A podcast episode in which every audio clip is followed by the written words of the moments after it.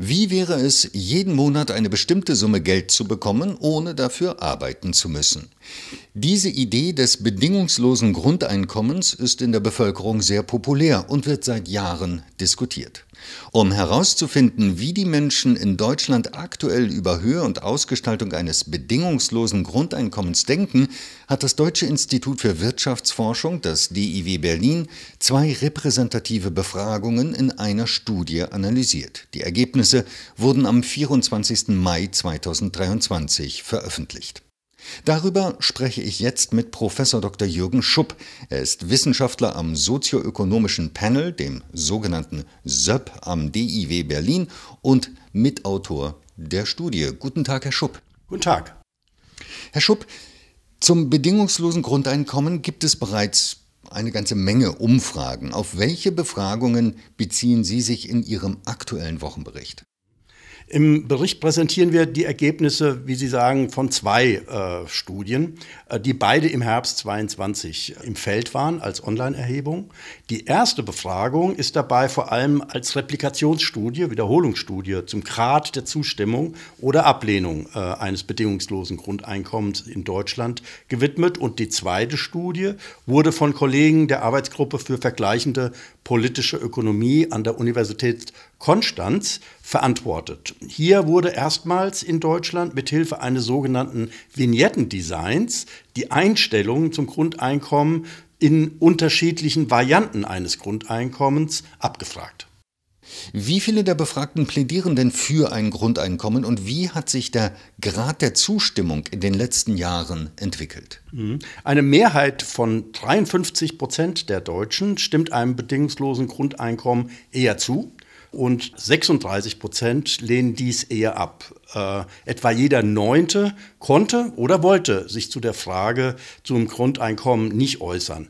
Jetzt im Vergleich zu früheren veröffentlichten Erhebungen des DIW Berlin äh, aus Befragungen in den Jahren 2016 bis 2019 zeigt sich eine erstaunlich hohe Konstanz im Grad der Zustimmung trotz oder vielleicht auch wegen der Erfahrung der Corona-Pandemie sowie dem Krieg in der Ukraine und den gestiegenen Energie- und Nahrungsmittelpreisen lagen die damaligen Zustimmungen zwischen 45 und 55 Prozent. Also etwa auch in diesem Bereich, den wir jetzt aktuell im letzten Herbst ermittelt haben.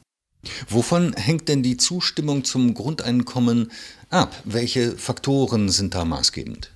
Anhand statistischer Schätzungen konnten wir dabei ermitteln, dass vor allem Personen mit einem geringen Haushaltseinkommen, insbesondere wenn dies unter 1500 Euro pro Monat liegt, dass dann signifikant häufiger eine Zustimmung zum Grundeinkommen erfolgt. Aber auch die subjektiven Sorgen der eigenen wirtschaftlichen Situation haben einen deutlichen Einfluss bei der Gruppe, die sich hier große Sorgen um ihre wirtschaftliche Situation macht.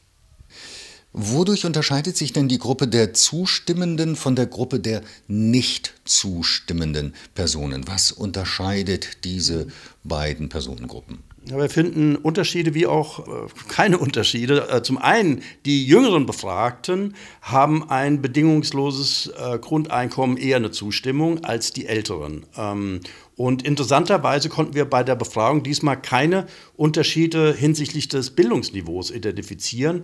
Und auch Männer stimmten zu einem BGE etwa gleich häufig zu wie Frauen.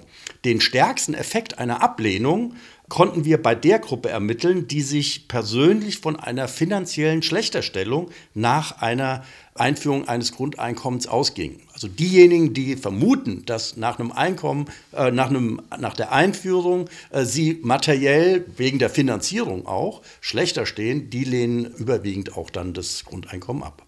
Kurze Zwischenfrage, BGE heißt bedingungsloses Grundeinkommen. Genau, das ist die übliche Abkürzung eines bedingungslosen Grundeinkommens. Sie haben eben schon die Finanzierung angesprochen. Ein Grundeinkommen müsste ja auch gesellschaftlich, staatlich gegenfinanziert werden. Welche Finanzierungsarten, und da gibt es ja verschiedene Modelle, die da diskutiert werden, erhalten die meiste Zustimmung bei den Befragten? Ja, hierzu haben wir in der Konstanzer Vignettenstudie ähm, vier unterschiedliche Finanzierungsmöglichkeiten zufällig variiert. Ja, also das, deshalb Vignette.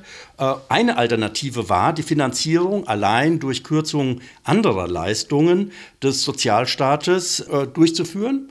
Weiterhin durch eine Anhebung der Einkommens- und Vermögenssteuer oder auch mit Hilfe einer stärkeren Besteuerung von CO2-Emissionen ähm, und letztlich auch mit Hilfe einer Anhebung der Mehrwert- und Umsatzsteuern, was in der öffentlichen Debatte auch diskutiert wird. Den deutlich höchsten Grad an Zustimmung in der Bevölkerung von diesen vier Variationen erfährt eine Finanzierung eines Grundeinkommens mit Hilfe einer Anhebung der Einkommens- und Vermögenssteuer.